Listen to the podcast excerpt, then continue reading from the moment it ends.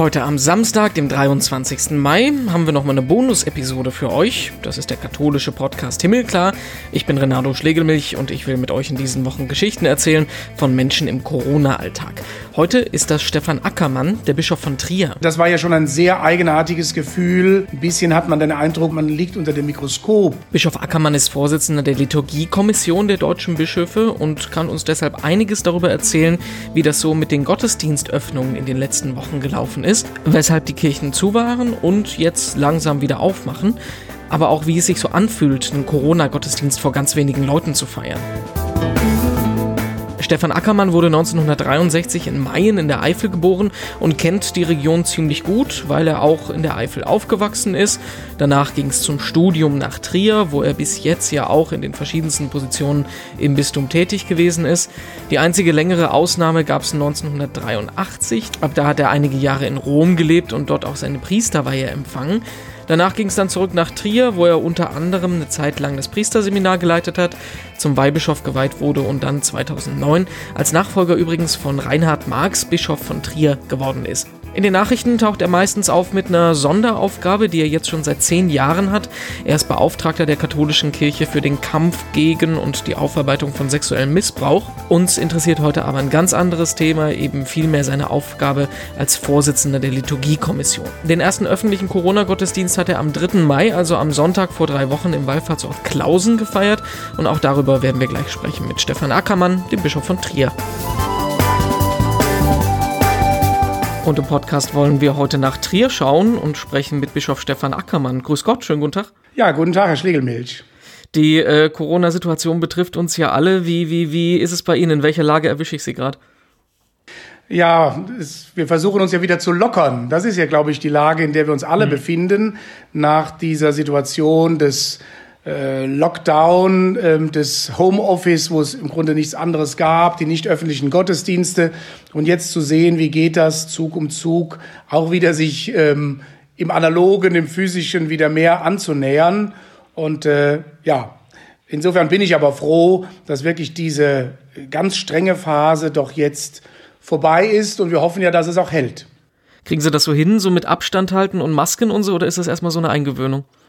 Ja, nee, das geht aber. Also jetzt mit, was Abstand halten angeht, man hat sich ja jetzt auch schon dran gewöhnt, jemandem nicht die Hand zu geben. Mhm. Ähm, ich merke das bei mir selber, wenn man Bilder sieht, auch bei den, im Fernsehen oder so, wo Menschen sich umarmen, dann denkt man, ja, das müssen aber ältere Bilder sein. Es können keine aktuellen Bilder sein. Und ähm, ja, die Maske da, wo es nötig ist, geht das. Man gewöhnt sich eben an die Dinge. Was äh, uns als Katholiken ja insbesondere interessiert, ist auch, dass seit einigen Wochen die äh, Kirchen wieder aufmachen können oder je nach Bistum, das im Moment gerade in dem Prozess ist, dass die Kirchen wieder für öffentliche Gottes Gottesdienste aufgemacht werden. Äh, welche Erfahrungen haben Sie da im Bistum Trier bis jetzt gemacht mit? Ja, wir haben ja ein Schutzkonzept auch äh, vorgelegt und äh, an die Pfarreien verschickt, haben aber deutlich gemacht, das ist keine Verpflichtung, äh, dass man ab äh, sozusagen dem Datum wieder äh, Gottesdienst öffentlich feiern muss, sondern die Gemeinden sollen schauen, was können sie möglich machen. Also mit einem Empfangsdienst, mit den Abständen, äh, mit den Schutzmaßnahmen. Und ähm, wir merken, dass sozusagen an den verschiedenen Stellen das beginnt. Aber es ist natürlich die Abwägung zu treffen. Also kriegen Gemeinden das hin, äh, diese Konzepte auch durchzuführen und wie geht das gut zusammen mit der Feier des Gottesdienstes? Also, dass es jetzt auch keine skurrilen Situationen gibt. Das ist ja die Abwägung und da muss man, glaube ich, ein bisschen ausprobieren. Ich selber habe es ja auch schon erlebt, ähm, dass bei einem, an einem Wallfahrtsort zur Eröffnung der Wallfahrtszeit, das ging aber eigentlich äh, ganz gut, ähm, das zu vermitteln. Also Hände waschen ist klar, aber selbst bei der Kommunionausteilung, ich hatte jetzt keine Plexiglasscheibe vor mir und keinen Mundschutz. Ähm, wenn man das Spendewort vorher deutlich sagt und dann wortlos die Kommunion reicht, dann, so hatte ich den Eindruck, beeinträchtigt, beeinträchtigt das jetzt auch nicht die Würde dieses Vorgangs.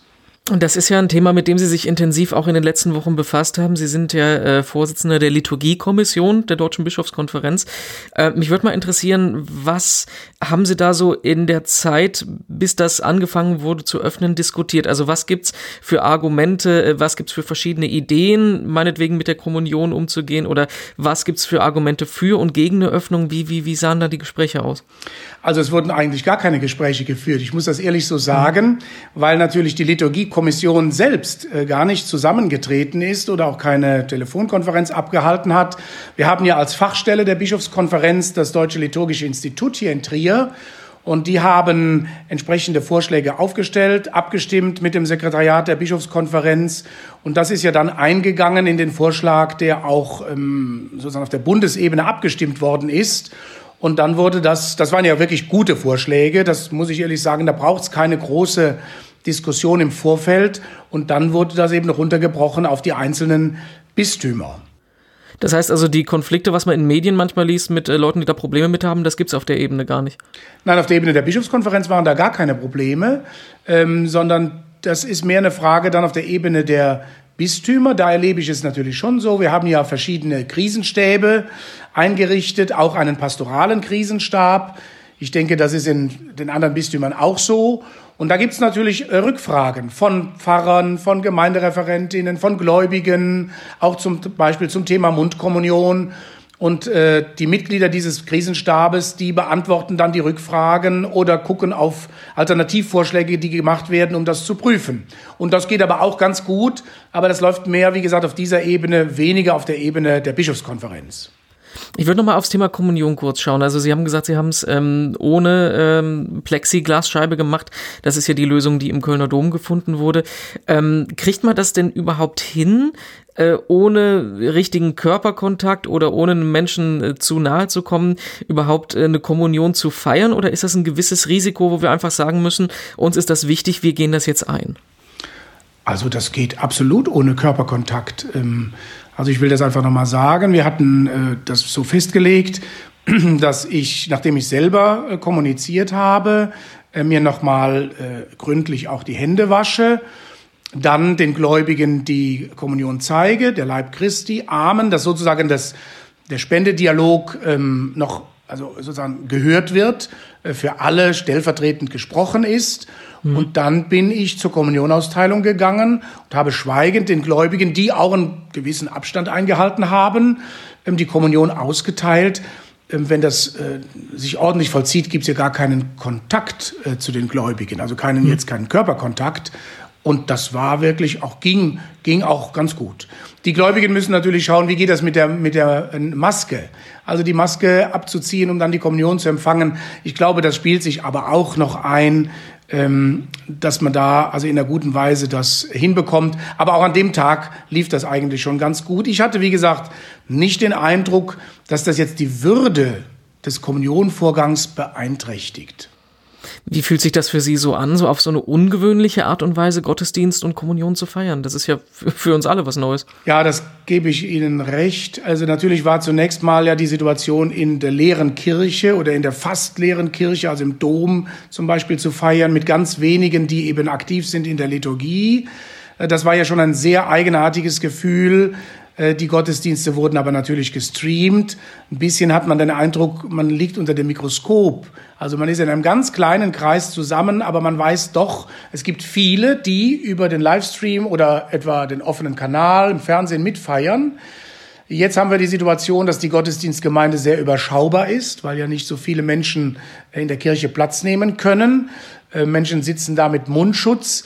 Ähm, in der Kirche, wo ich war, hatte der Pfarrer dann auch die Bilder noch kleben von äh, Gemeindemitgliedern, Kindern, äh, mhm. Eltern, Jugendlichen, alten Menschen, so dass also das Bild irgendwie ganz bunt war, die Bilder und die realen Personen, die dann da in den Bänken sitzen. Aber die Menschen waren aufmerksam. Es ist natürlich so, man sieht jetzt weniger ein Minenspiel. Also sagen wir mal, mhm. etwa bei der Predigt, dass man sehen würde, man kann es im Grunde nur an den Augen ablesen. Nehmen Menschen das auf, was ich sage? Ähm, oder schlafen sie ein.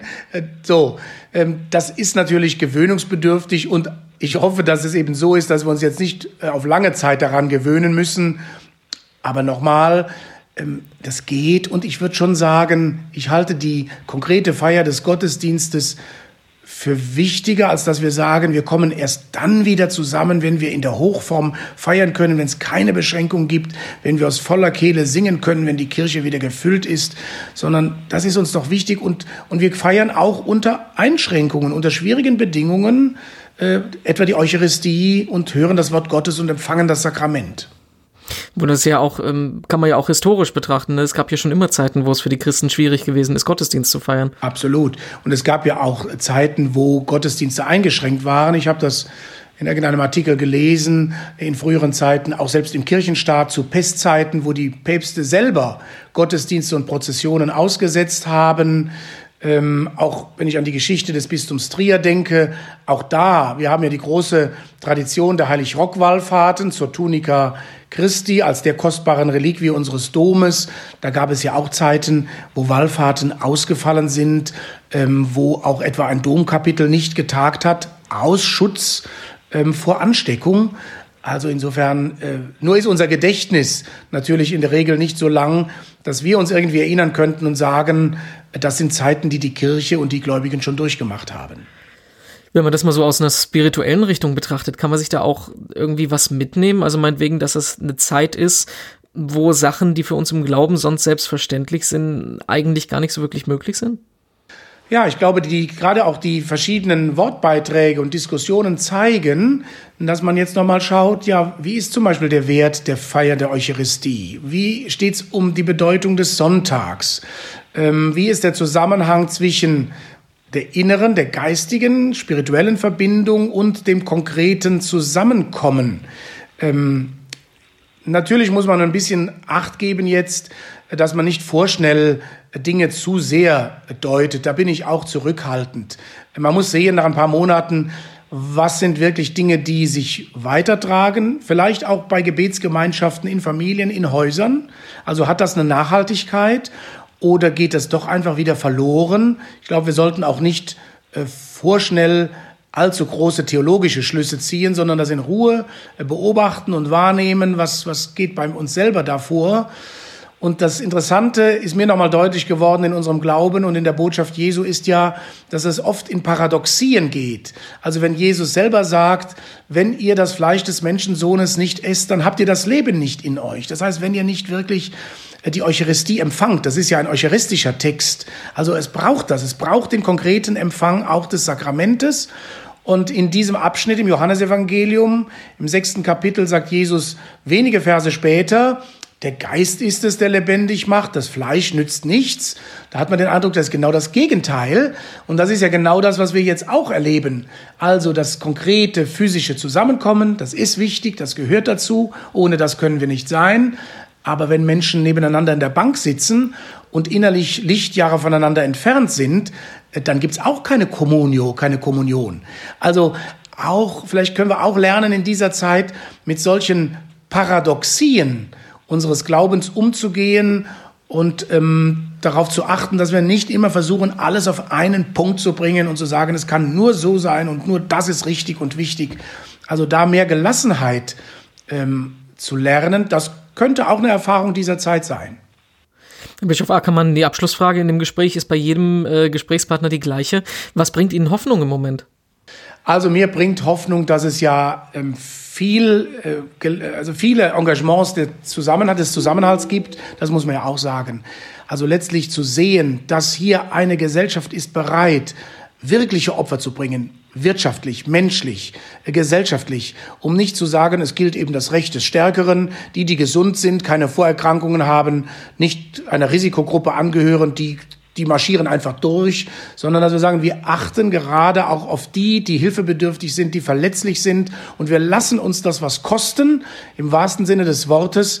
Also das ist doch ein Hoffnungszeichen, wenn wir sonst immer von der Ellbogenmentalität sprechen. Und wie viele Menschen eben auch sagen, ich spüre jetzt doch noch mal die Bedeutung des Glaubens für mein Leben oder die Wochen haben mir zu einer Vertiefung verholfen, die Botschaft noch mal anders zu hören.